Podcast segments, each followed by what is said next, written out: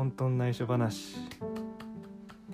えーどうもけんです。この番組はここでしか聞けないをコンセプトに僕が通りすがっているいろんな世界の話をしていくポッドキャスト番組になっております、えー第30回ですね。まあ節目っちゃ節目。まあでもあの節目らしい企画っていうのは特に考えてないので、えー普通にやっていきますけれどもえーオープニングトークではですね前回、えー謎に伏せてた、えー最近買ったゲームについての話をしようと思うんですけれども、えーまあ最近買ったゲームっていうのは、えーまあ、ブログツイッターを見てくださってる方はねもう全然分かってると思うんですけど、えポケットモンスターハートゴールドです。うんえまあ今世間的にはポケモンといえばダイパリメイクだと思うんですけれども、まあ僕はですねダイパリメイクは買わずに、えーハートゴールドを買いました、えーまあ買わなかった理由はちゃんとあって、まあ、一つは、えーダイパリメイクが発売される2ヶ月前にですね、えプラチナを始めてしまったからですね。うん。まあそのプラチナでまあダイパリメイクすごい楽しみにしてたんですけど、まあ、楽しみにしすぎてどうしてもこう新大地方を旅したい気持ちが抑えられなくてプラチナを始めた結果、えー ダイパリメイク発売を目前にしてプラチナで燃え尽きてしまった僕がいたっていうのが、えー理由ですね。買わなかった理由ははい。うん、でもう一つはえーあの殿堂入り後楽しめるのかなっていう不安が大きかったからですね。うん。まあ、やっぱねあのー長く遊びたいじゃないですか。一つのゲームを。うん。クリアしたからはい終わりっていうのはあんまりこう僕は好きじゃないんでこうクリア後もなんかこうやり込み要素をやりながらなんか長く遊びたいなっていうのがあるんですね。僕の考えとして。でじゃあダイパリメイクどうだったかってていうとまあこう情報で見た感じあのあ地下大洞窟とか、えー伝説のポケモンを捕まえられる施設とか、えーダイパリメイクの新要素として、まあ、その2つが主にあったんですけどまあ地下大洞窟にしても伝説のポケモンにしてもあんまり僕には刺さらなかったというか、うん、なんか僕はねその当時から地下通路もそんなに興味がなかったし、えーなんなら面倒くさいっつってやらないっていう選択をしてた人間ですし伝説のポケモンにしても、まあ、パッケージにあるポケモンさえまあ捕まえられりゃいいかなぐらいの、えー感じなんであんま伝説だからないんですよね。特になんか使うわけでもないんで伝説のポケモンを。通常の、えーなんか四天王とかにポケモンリーグ行ったとしても伝説のポケモンは使わないんでうん。だからこうあんま刺さらなくてじゃあ別にプラチナで事足りてるなって思ってうん。買わなかったです。はい。でじゃあなんでハートゴールドを買ったのっていう話なんですけどまあそのまあ始めたきっかけはやっぱこう新大地方の、ね、旅をしたいっていう気持ちでねプラチナ始めてまあダイパリメイクへの期待とかそういう気持ちを全部プラチナに注ぎ込んでたんで そういう気持ちをね。まあなのでえー、まあなんつうかなそのプラチナのなんかデータを無駄にしたくなかったというかなんとかこううまく活用できないかなと思った時にあの同世代のハートゴールドとソウルシルバーだったら、まあ、通信交換とか何の弊害もなくできるんであのまあプラチナをやった甲斐があったとするならまあハートゴールドソウルシルバーを買おう、うん、買うことが一番いいのかなと思って、まあ、買いました。はい。であのまあ僕譲渡地方を旅するのがこのハートゴールドで初めてなんであの全然わからないんですけどあのどういうストーリーが待ってるのか。今一番不安なのはあのまあそのパッケージ法ですよね。ハートゴールドなんで。でまああのハートゴールドにした理由があのルギアの方は、え昔ダイヤモンドやってた時に友達からあのルギアをもらったことがあって使ったことがあったんですよ、まあ、今よくよく考えたらあのルギア色違いだったんでちょっと怪しいんですけどね。正しいルートでゲットしたルギアなのかっていう怪しさはあるんですけど。まあまあ、ルギアは使ったことがあったと。まあ、わからないけどねその正しいルートのやつなのかわからないけどルギアは使ったことがあったけどその鳳凰に関しては全く使ったことがなかったのであの、まあ、ハートゴールドにしたわけですよ鳳凰がパッケージになってる。でまあ不安なのがあのちゃんとハートゴールドで鳳凰はあの捕まえられるんですかっていうことです。その僕の技術云々じゃなくてストーリー的に。実はハートゴールドに出てくるのがルギアなんですっていう展開ないですよねっていう不安はありますね。実は逆なんですよパッケージと。みたいなえー、そうなんですかみたいなのがないですよねっていう不安はありますね。うん。あまりねこう僕ネットでこう調べたりとかしないで買ったんではい。あんま好きじゃないですよねネットで調べたりするなんかストーリー攻略とかこうした方がいいああした方がいいってあんま調べるの好きじゃないんでそういうのも調べなかったんですけど今それだけが不安ですね。これで実は捕まえられんのルギアでした。だったらちょっとびっくりですね。はい。まあいいんですけど別にルギアだったとしてもいいんですけど。うん。でそうあのネットで調べるのがあんま好きじゃないっていう話につながるんですけど、まあ、プラチナをやった後にこのハートゴールドやってて思うのは、まあ、その昔のゲームを元に作ってるからっていうのもあるんですけど、まあ、リマスターだかリメイクだか正確には分かんないですけど、まあ、そういう作品だからっていうのもあるんでしょうけどなんかこう優しさがないっすね。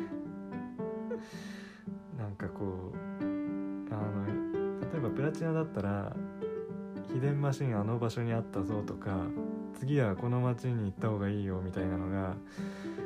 あのストーリーの中で自然とキャラクターが教えてくれてたんですよ。まあさりげなくですけど。はい。セリフの中でねそういうのがあったんですけどハートゴールドそういうのないんですよね、うん、だからね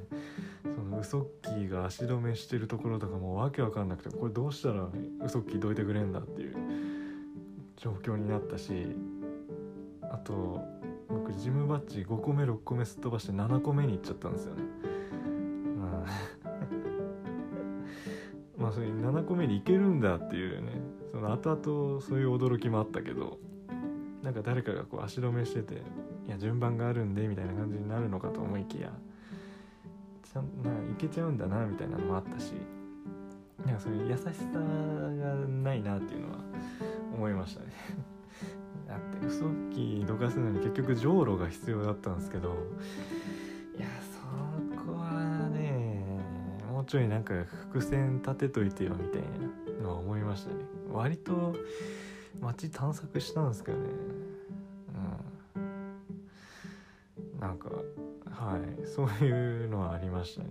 そういうのはありました。はい。なんかやってて今感じてるところですね。ハートゴールド。うん。まあ今のゲームというかだいぶ親切になりましたよね。その親切心に慣れてきちゃったからゆえのなんか今のそういう感想なのかもしれないですけど。はい。まあなんだかんだでハートゴールドは楽しくプレイしてますということで、えー、メインテーマに入っていこうと思います、えー、今回のメインテーマはですねマイブーム2021です。まあもうその名の通りですね。今年流行ったものをま紹介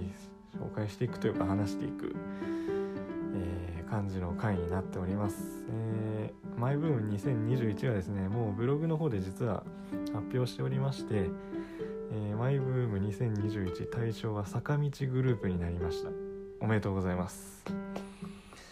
おめでとうございますと言ってもね超個人的なタイトルなんで、まあ、全然本人たちには届かないタイトルですけれども、えー、そうですねまあまずは各グループハマったきっかけを話していこうかと思うんですけどこれ日向坂に関しては、まあ、坂道グループってってまとめましたけど日向坂はあのもう去年一昨年ぐらいからずっと冠番組見てるんで正確にはブームじゃなくてもう定着してるんでちょっと今回は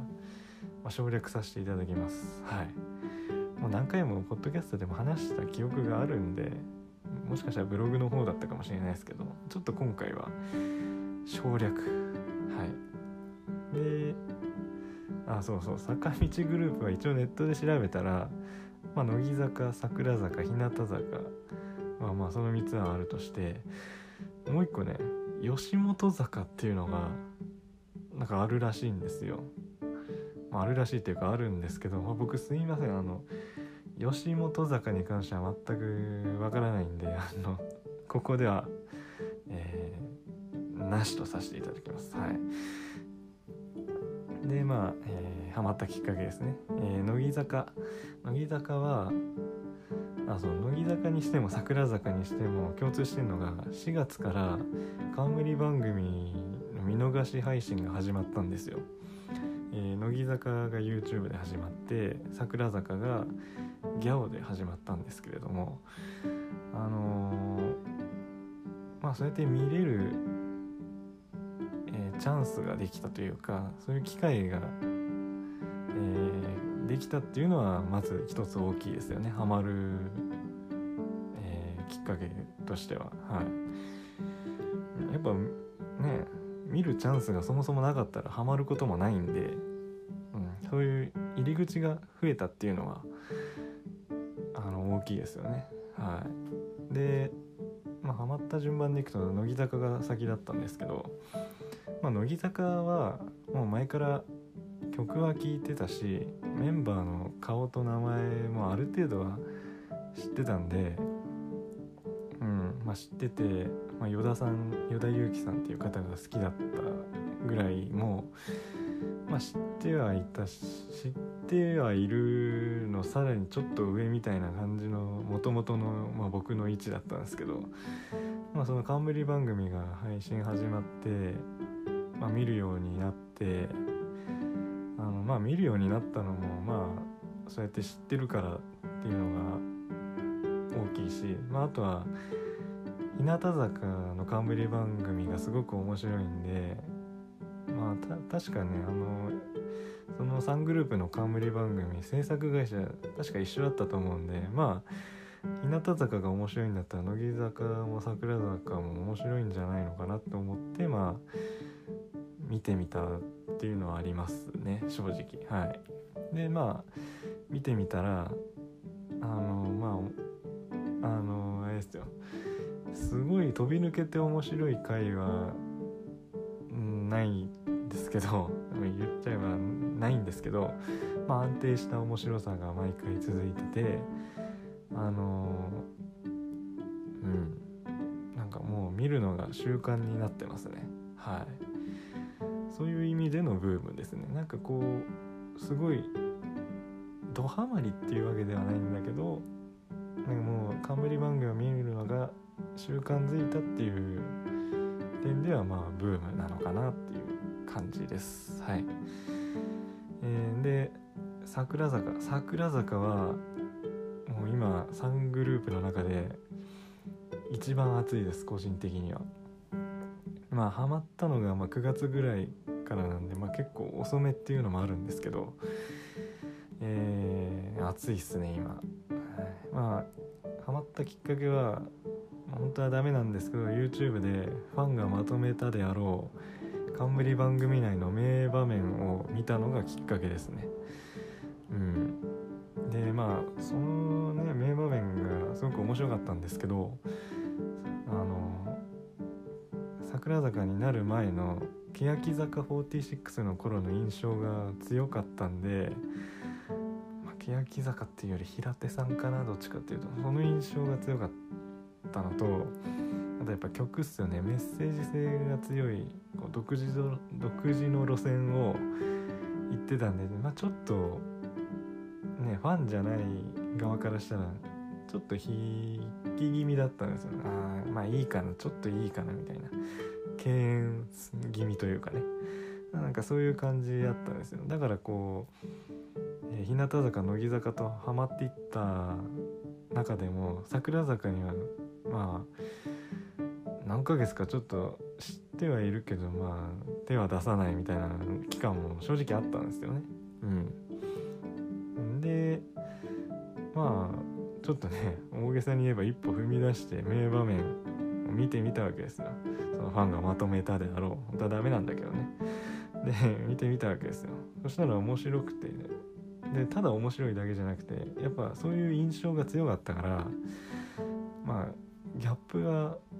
あったわけで、まあ、ギャップ萌えなのか分かんないですけどなんかあ桜坂もこんなに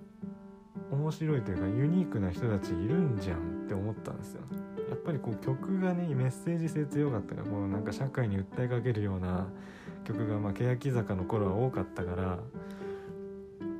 なんかそういうクールな人たちの集団なのかと思ってたんですね、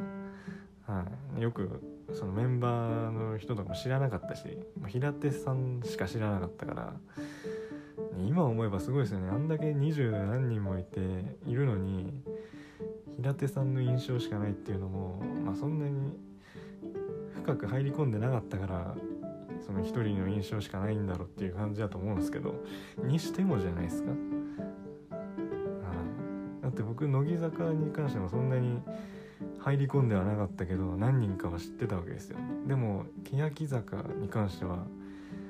あの平手さんの印象しかないんですよ。なんかそれも不思議な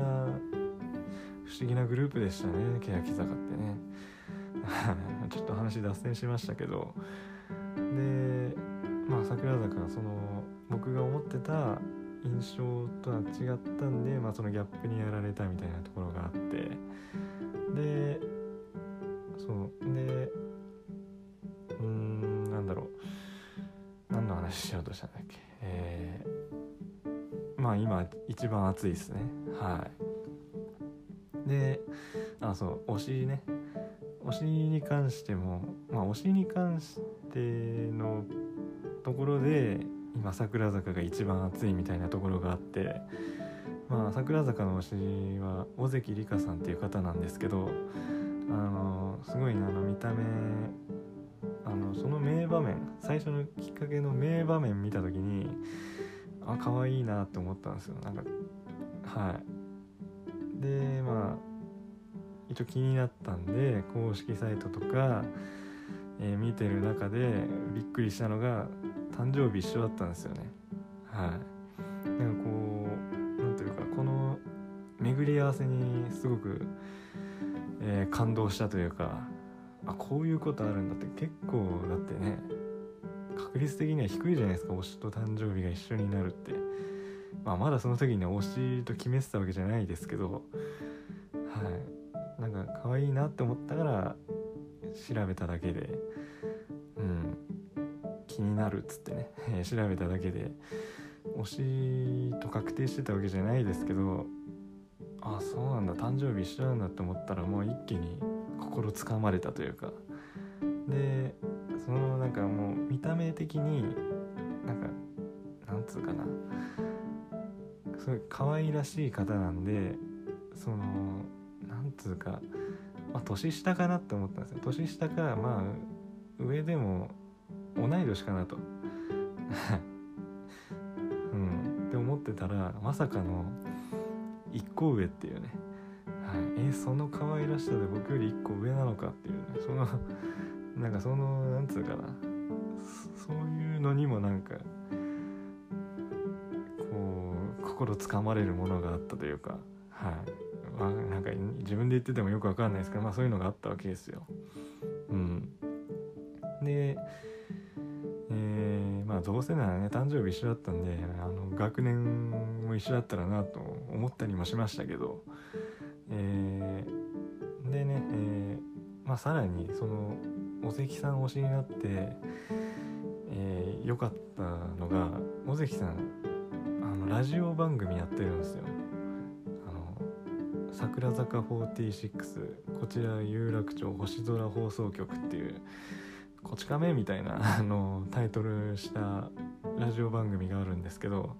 そのパーソナリティが尾関さんなんですよね。でまあこれがあの、まあ、一番熱い要因にもなってますよね。やっぱこう確実に、えー、なんだろう推しを供給できるえタイミングが週に1回は確実にあるっていうこれは大きいっすよねうんなんで今一番暑いっすねでまあ一番暑い様子ね一番暑いのが桜坂っていうのは、まあ、他にも要素としてはあって、まあ、結局推しの話になるんですけど、まあ、まあその点で言えば日向坂のかまあ、あの乃木坂の推しの依田さんは、まあ、知ってる方だったらわかると思うんですけども結構グループの中でも中心にいる人なんですよ。もう前の方で歌ってるし、えー、ドラマとか出たり、まあ、メディア出演も多いしもうはっきり言って中心なんですね。なのでまあなんだろうなスポーツで例えればもうレギュラー掴んでるんでもうこっちが別になんだろう応援に力を入れなくてもっつったらなんかこういろいろ語弊が生まれそうで嫌だけどやっぱこう見てて自分が思う見てて楽しいのは応援してて楽しいと思える選手はそのまだレギュラーをつかめてないけどこれから狙っていくよっていう立ち位置の選手がやっぱ応援してて一番楽しいんですよ。うん。やっぱ感情移入もできるし取ってほしいレギュラー取ってほしいなみたいな感じでね。で、まあ、その点依田さんはもう掴んじゃってるからちょっとその熱っていうのは正直僕の中では生まれにくいんですね。でも、えー、その桜坂の推しである尾関さんとか日向坂の推しの宮田さんってレギュラーいわゆるレギュラーではないんですよその、えー、フォーメーションとかでも後ろの方だし一番後ろだし、まあ、前に出ることがないんですね。メディア露出もそんなに多い方じゃなくないし。で、まあ、日向坂はまだ全員選抜っつってあのシングル出す時も全員が選抜されてるからいいんですけど桜坂って日向坂とそんなに人数変わらないのに選抜制を取ってるからあの外れることがあるんですよ。外れることがあるっていうか誰かが確実に外れるんですよね。でまあ尾関さんもそこには入ってないんでその選抜メンバーに、まあ、なのでその例えば桜坂がこう音楽番組出ますってなっても尾関さん出てないんですよ。そのシングル表題曲の先発メンバーに入ってないので。はい。なのでうんなんかそこのポジション掴んでほしいなっていう意味であのすごい尾関さんに対してはそうい、ね、熱が出てくるし、まあ、熱くなるというかあの掴んでほしいなっていうのはあるし、まあ、宮田さんにしても全員選抜だからまだいいにしてもあのやっぱ前の方に推しはいてほしいんで、はい、頑張ってほしいなっていうのとあと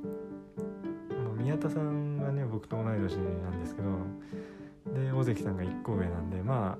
あアイドルとしてはもう2324の年になるともういつ辞めてもおかしくないラインじゃないですか。どう考えても多分。分かんないですけど、まあ、僕の印象としてはそうなんですね。そういう点では桜坂が一番熱いかな。うん。やっぱはい、まあ、日向坂もまあそれなりに熱いですけど、うん、そういう厚さがありますね。うん。まあひとまとめにマイブーム坂道グループですと言ってもいろいろありますね。はい。こう話してみると、まあ、そんな感じです。ということで、えー、まあ、今回はマイブーム2021の話をしました、えー、本当はね、えー、ちょっと脱線して流行語大賞本家の話をしようかと思ったんですけど思ったより、え時間がね マイブーム2021で盛り上がったんでえー、この辺で終わりたいと思います、えー、感想だったり次回以降話してほしいネタなどありましたら、え、ブログの方でポッドキャスト投稿しましたっていう、えあポッドキャスト更新しましたっていう投稿するので、えそちらのコメント欄に、えお願いします、えメール Google フォームも用意してますのでそちらもご活用ください。ということで、え第30回最後ちょっと駆け足気味になったかもしれないですけど、えー、この辺で終わりたいと思います。聞いてくださりありがとうございました。